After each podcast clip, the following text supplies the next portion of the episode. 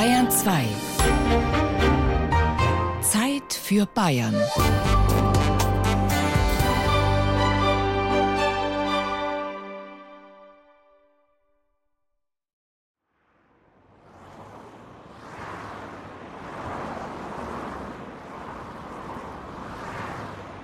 An der Autobahn A7 bei Hammelburg in Unterfranken.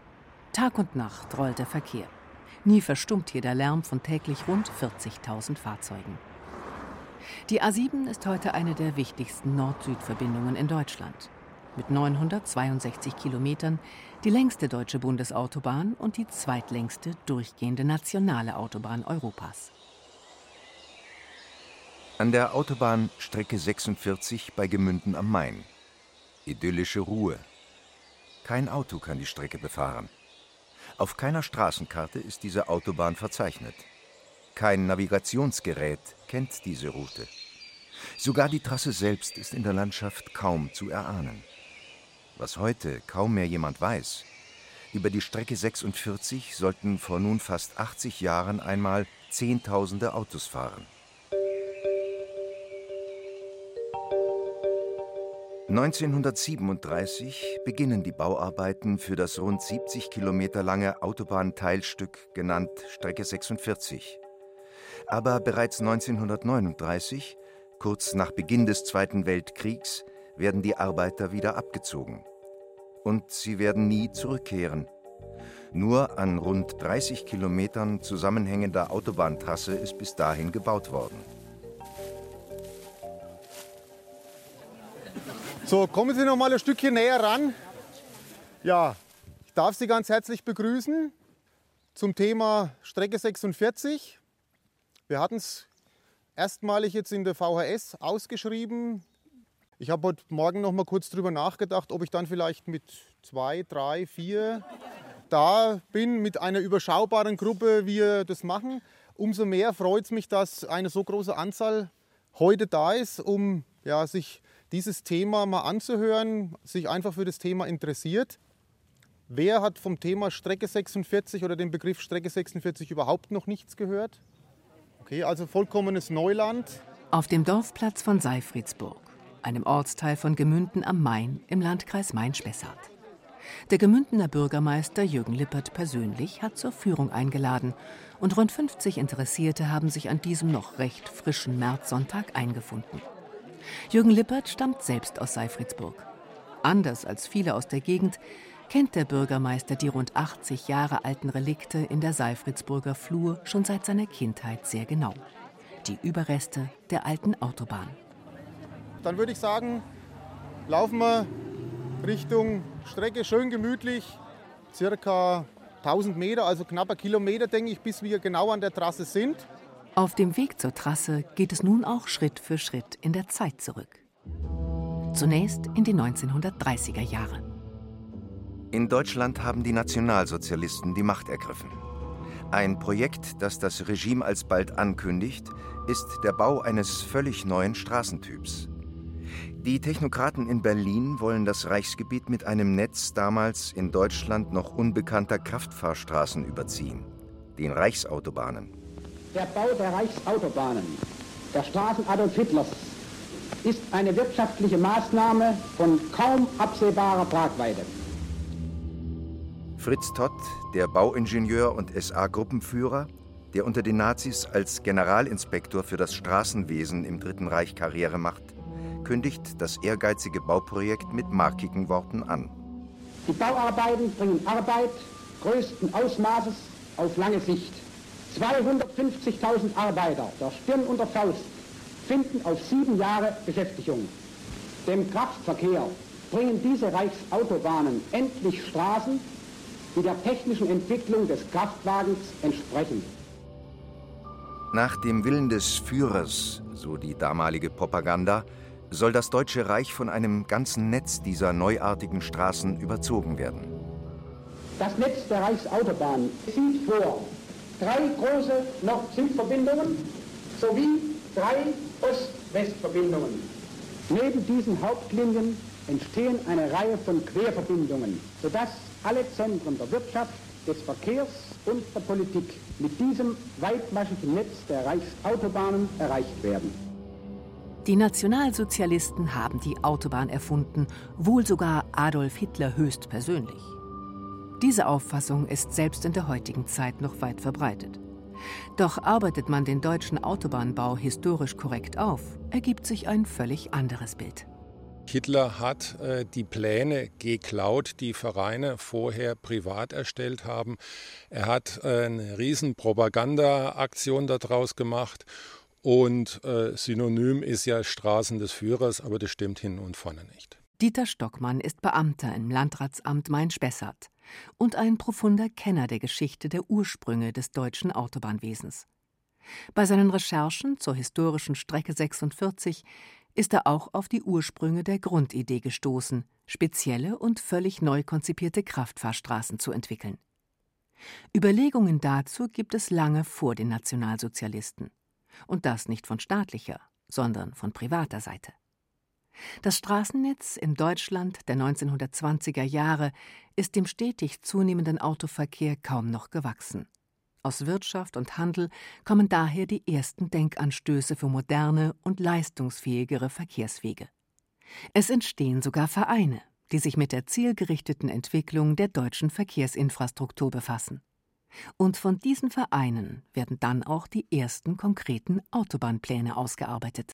Geplant war von Bad Hersfeld nach Würzburg. Das heißt also ab nördlich Bad Brüggenau geht es dann über Ortschaften wie Weißenbach, wie äh, Gräfendorf, wie Gemünden, Karlstadt, Zellingen bis nach Würzburg-Kist. Und in Würzburg-Kist wäre eine andere äh, Strecke, die 40, äh, dann dazugekommen Richtung Süden. Das heißt also, man hätte damals von Kiel durchaus über die Strecke 46 bis nach Stuttgart fahren können.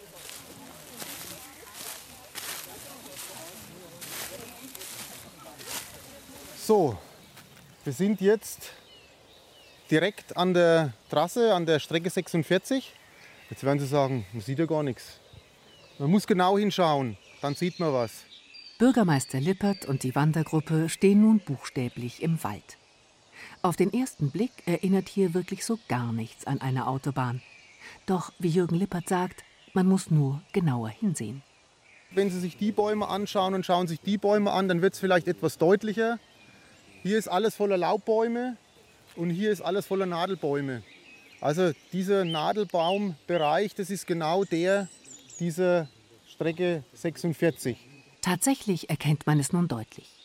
Quer durch den Wald zieht sich ein etwa 50 Meter breites Band dicht stehender Nadelbäume. Sie stehen dort, wo einst die Fahrbahnen der Strecke 46 hätten verlaufen sollen.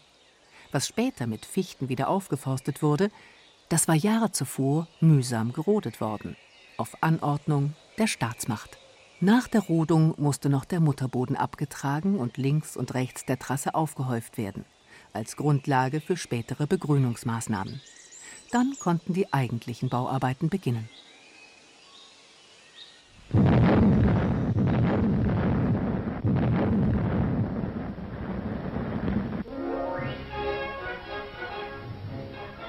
Der Bau der Reichsautobahnen erfordert den Einsatz modernster technischer Mittel. Moore werden gesprengt, gewaltige Brücken werden errichtet. Aber die höchste Leistung vollbringt der deutsche Arbeiter durch den selbstlosen und freudigen Einsatz seiner Arbeitskraft. Ein NS-Propagandafilm verklärt die tatsächlichen Verhältnisse an den Autobahnbaustellen im Deutschen Reich. Vor allem zu Beginn der Bauarbeiten herrschen große Missstände. Das Regime hat private Unternehmen beauftragt. Doch es zeigt sich schnell, diese Firmen sind mit der Organisation solch großer Baustellen zunächst völlig überfordert. Unterbringung und Verpflegung der benötigten Arbeitskräfte sind teils katastrophal. Allein schon die große Anzahl der Arbeiter jeweils vor Ort bereitet große Probleme, auch an der Strecke 46. Man kann damit rechnen, ca. 4500 Menschen, die direkt hier gearbeitet haben, an dieser einzelnen Baustelle hier in Bayern. Hessen kommt noch dazu, aber die Zahlen gibt es nicht mehr. Und dann müssen Sie noch ungefähr 3000 bis 3500 Arbeiter in den Zuliefererwerken noch dazu rechnen.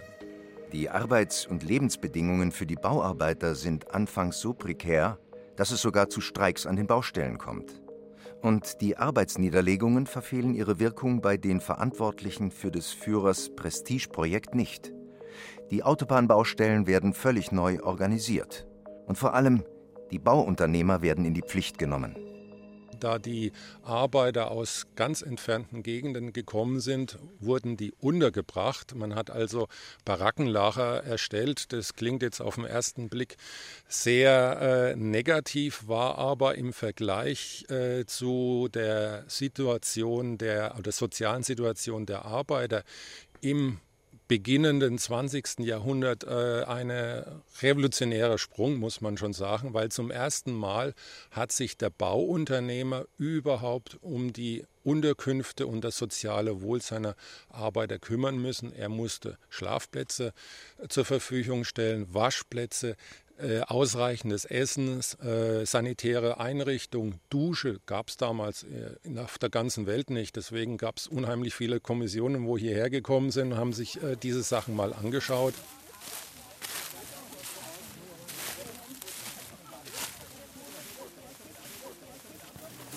Ja, wir sind jetzt hier am Standort, steht hier auf der Tafel Bauwerk 176, Feldwege unter Führung Seifritzburg-Höllrich. Was heute ein mit Grundwasser vollgelaufenes Loch ist, hätte einst das Unterqueren der Strecke 46 ermöglicht. Weitere ähnliche Bauwerke finden sich entlang der gesamten ehemaligen Autobahntrasse. Nicht zuletzt der hohen handwerklichen Qualität der Arbeiten ist es zu verdanken, dass die meisten der 80 Jahre alten Autobahnbauwerke die Jahrzehnte bestens überstanden haben und auch wohl noch lange bestehen werden. Die Relikte stehen seit 2003 unter Denkmalschutz. Auch der überflutete Feldwegdurchlass in Seifridsburg findet sich auf der Denkmalliste. Vor Ort zeigt eine Schautafel neben der Grube Originalaufnahmen aus der Zeit der Bauarbeiten. Die Fotografien belegen, seinerzeit kamen kaum Maschinen zum Einsatz, stattdessen aber viel Muskelkraft. Es gab Verletzte und auch Tote. Wie an anderen Baustellen ereignete sich auch im Grubenloch bei Seifritzburg ein tragisches Unglück, weiß Jürgen Lippert. Ein Baugerüst stürzte ein. Und zwar war das am 29.04.1939. Das waren zwei Arbeiter, die auf dem Gerüst waren. Und zwar war das der Kaspar Beetz und der Johann Hahn, beide hier aus Seifritzburg. Auf jeden Fall ist dieses Gerüst zusammengebrochen. Beide Arbeiter sind vom Gerüst runtergefallen in die Baugrube. Kaspar Beetz erlitt schwerste innere Verletzungen und starb noch am selben Abend in einem Würzburger Krankenhaus. Johann Hahn hatte sich die Hüfte gebrochen und blieb zeitlebens von dem Unfall gezeichnet. Hört man diese Schilderungen, kommen natürlich Bilder in den Sinn von anderen Bauprojekten der Nationalsozialisten. Brutales und menschenverachtendes Vorgehen bei Planung und Bau meist kriegswichtiger Rüstungsprojekte, bei denen zahllose Menschen ihr Leben verloren.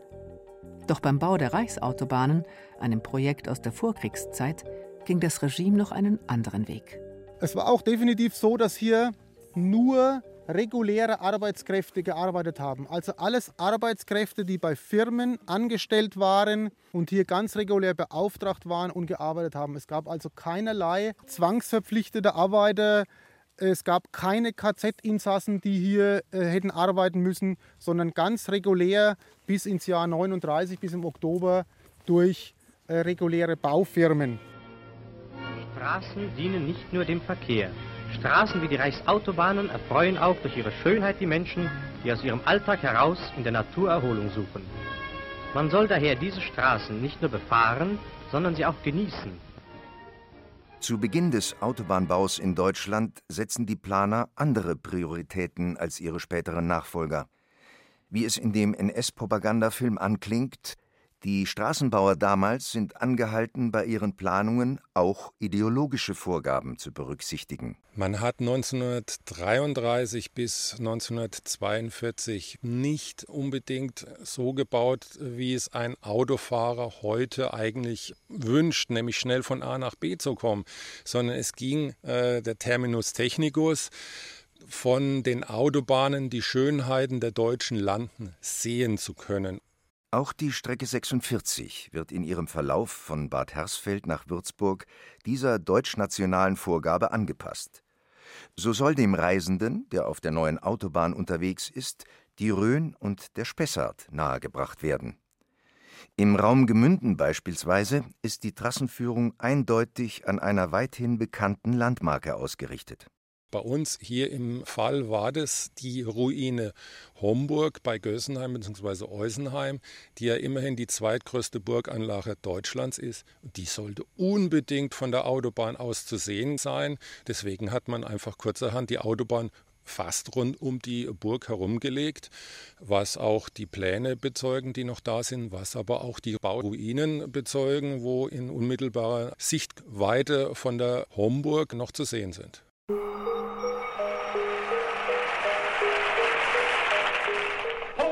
Heute Nacht zum ersten Mal auf unserem eigenen Territorium auch mit bereits regulären Soldaten geschossen. Seit 5.45 Uhr wird jetzt zurückgeschossen. Im September 1939 verkündet Hitler den Beginn des von ihm provozierten Krieges. Der Ausbruch der militärischen Auseinandersetzungen hat auch unmittelbare Auswirkungen auf den Bau der Reichsautobahnen. Menschen und Maschinen werden nun an anderer Stelle gebraucht. Auch die Strecke 46 ist davon betroffen. 14 Tage nach Kriegsbeginn, 14. September 1939, ist hier bildlich gesprochen der Pickel in die Ecke geschmissen worden und man hat dann die ganzen Bauarbeiter samt Maschinen abgezogen. Die sollten dann Richtung Westwall die Autobahn von Koblenz nach Trier bauen. Aber wie so vieles im Dritten Reich, man hat es begonnen, aber nie beendet.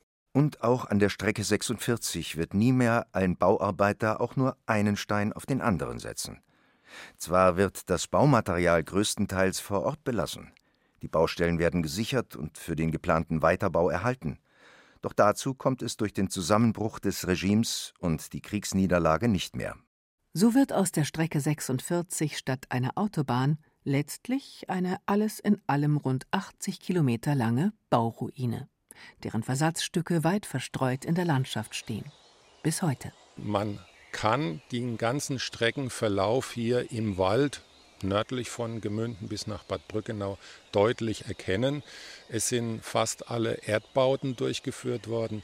Man hat fast alle Brücken zumindest begonnen. Es sind also 48 Stück, wo hier bis zu 100 Prozent Fertigstellung hier im Wald oder in der Landschaft äh, einfach verstreut liegen.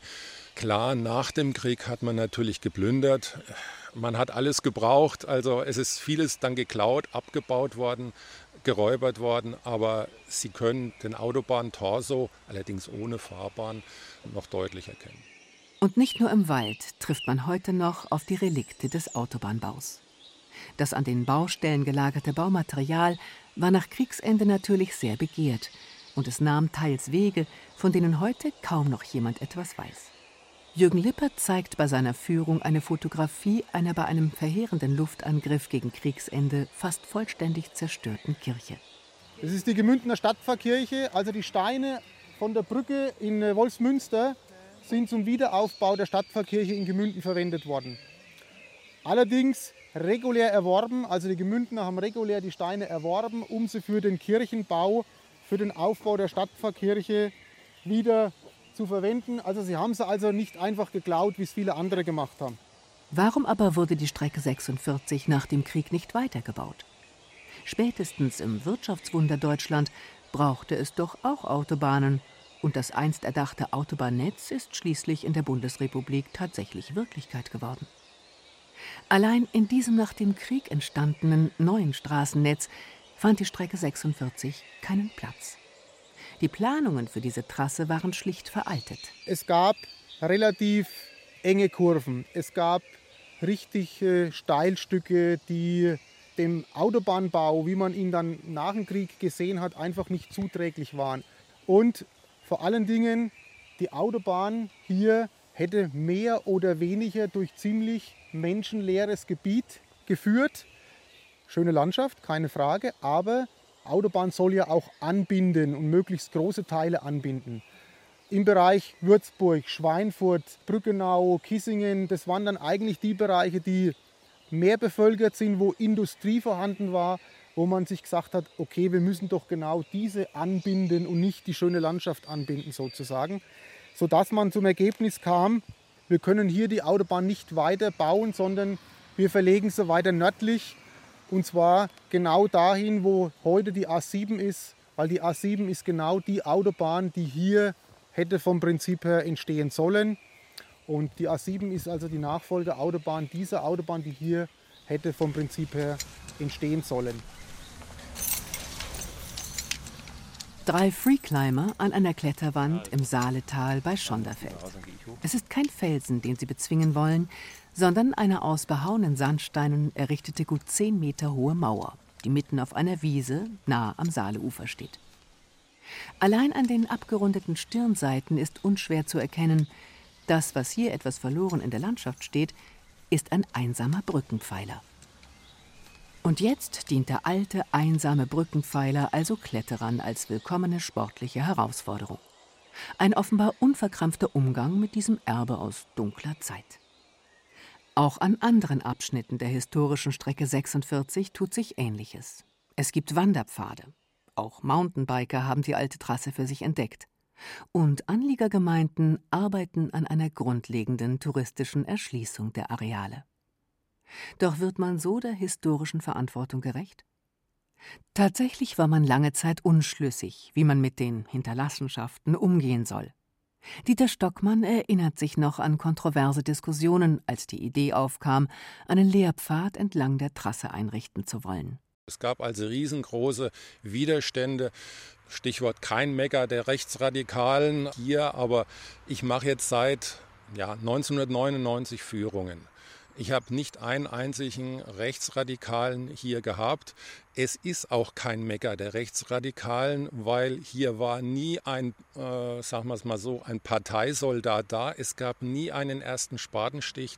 Die Partei, die NSDAP, hat diese Strecke nie beworben. Im Gegenteil, äh, der Gau Mainfranken der NSDAP hat es einfach verpennt, dass hier in Unterfranken dies der erste Spatenstich gewesen ist. Dieter Stockmann und seine Mitstreiter plädieren für einen differenzierten Umgang mit diesem historischen Erbe. Die Strecke 46 ist keine nationalsozialistische Autobahn, sondern eine Autobahn, an der während der Zeit des Nationalsozialismus gearbeitet wurde, meint er, und sieht das keineswegs als Haarspalterei. Stockmann will die geschichtliche Verbindung der alten Trasse zu Deutschlands dunkelster Zeit nicht verschweigen, aber er möchte auch verhindern, dass dieses schwere Erbe alles überdeckt und den Blick auf das seiner Meinung nach Wesentliche verstellt. Die Strecke 46 als beeindruckendes Relikt eines Teils bedeutender deutscher Verkehrsgeschichte.